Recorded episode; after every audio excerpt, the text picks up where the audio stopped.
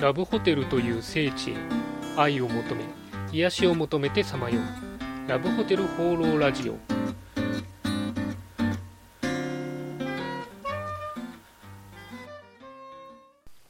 はいということで今週も始まりましたラブホテル放浪ラジオ第19回。パーソナリティのラブホテルファンブログ管理人です、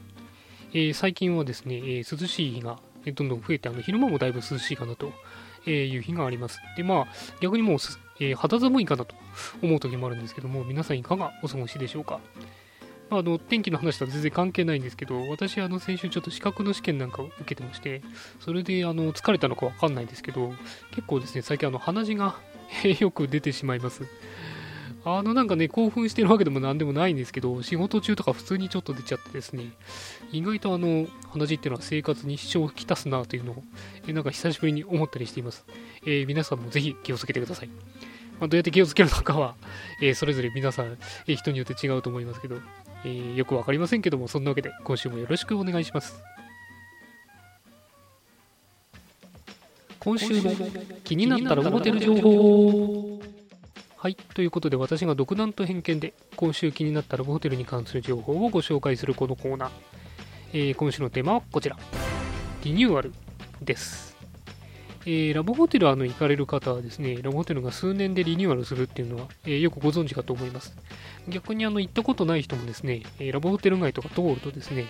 ま数年であのホテルが外観とか変わってたりとか名前が変わってるっていうことを、え目にしたことがあるんじゃないかなというふうに思います。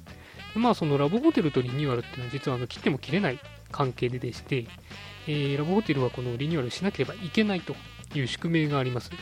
まあこれはあの強みでもあり弱みでもありと言えるかなと思うわけなんですけども、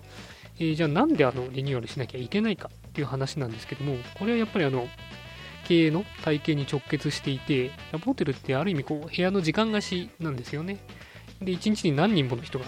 部屋を使えますと。で当然その設備を使う人が多ければ多いほど痛みが早くなるわけですね。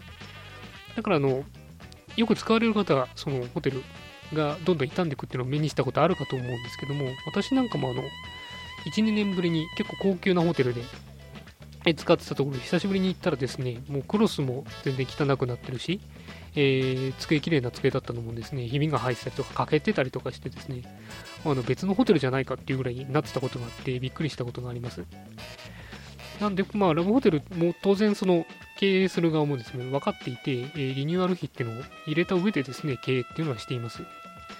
じゃあ、あの、リニューアルするときに全く同じように直すかっていうと、まあそういうことはなくてですね、その時代に合った最新の設備ですとか、えー今のニーズに合ったデザインですね、を変えてリニューアルっていうことが多いです。だからその、行くとですね、全然違うホテルになってるというふうになります。で、まあ、あの、中の、えーデザインとか変えるとですね、名前も当然、あの、コンセプトに合わせて変えるんで、もう本当に全然違うようなホテルができてしまうと。まあ、経営者っていうのはそういう意味だと変わってないパターンが多いというふうに思います。で、リニューアルすれば、えー集客率が上がって、えー売り上げもすごく伸びると。えー例えばですね、あの、機関レジャーホテルの、えー例だと、えー地方で14室のビル型のホテルが、えー1800万円をかけてリニューアルしました。という時にですね、あの月100万円売り上げが上がったそうです。まあ、の今後毎月100万円っていうわけでもないですけど、単純計算でやっぱ1年ぐらいで、1、2年ぐらいかな。で、あの、と、えリニューアル費を回収できるということなんで、やっぱこのリニューアルっていうのは非常に力が強い、えーアプローチというか、えー方法だなというふうに言えると思います。ただ、あの、すべてのホテルがリニューアルできるわけじゃないんですよね。当然、あの、売り上げが少なければ、リニューアルなんてすごくお金がかかるんでできないですし、あとはそのリニューアルのための借り入れができないという場合も、そのリニューアルができなくなってしまうと。で、そうするとですね、修繕しないでいくと、どんどんお客さん減ってしまって、余計にこう、リニューアルから遠のいてしまうっていう、こう、ある意味負のスパイラルになってしまうんですね。だから、その、リニューアルしなきゃいけないし、すれば、また売り上げ伸びるんですけども、しないと逆にもう、どんどんどんどん悪い方向に行ってしまうということがありますんで、そういう意味では弱点かなというふうに思います。あとはまあリニューアルしたんだけども、どうもお客さんが増えないというふうになってしまうと、これも当然投資費を回収できないんで、経営難とかになってしまうんで、まあ、結構リスク大きいかなというふうに思います。まあ、使う側からすると、こうね、どんどん新しくて綺麗なホテルになるっていうのはすごくワクワクして楽しみなことなんですけども、まあ、背景としてはですね、こういう切実な、ものもあるというのをこう頭に置いてですね、いろんなラブホテル見ていただくと、またちょっと違った見方ができるかなというふうに思います。えーそんなわけで今回はリニューアルについてのお話でした。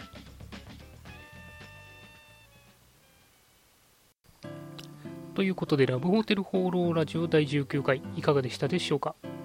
今週ぐらいはちょっとゆっくりできそうだなと感じでして、まあ、ラブホテルとか行ってもいいかなと思ってたんですけども、あの例の鼻血が ネックでですね、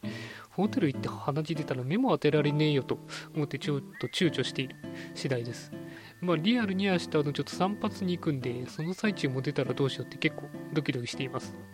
はい、えーそんなわけで、この番組では、えーラブホテルに関する疑問、質問、ラジオへの感想、えー募集していますんで、何でもあのご気軽に投稿していただければと思います。あの投稿はあのコメントフォームでも、えー横のメールフォームでもできますんで、えーぜひぜひお願いします。それでは今週も良いラブホテルライフを管理人でした。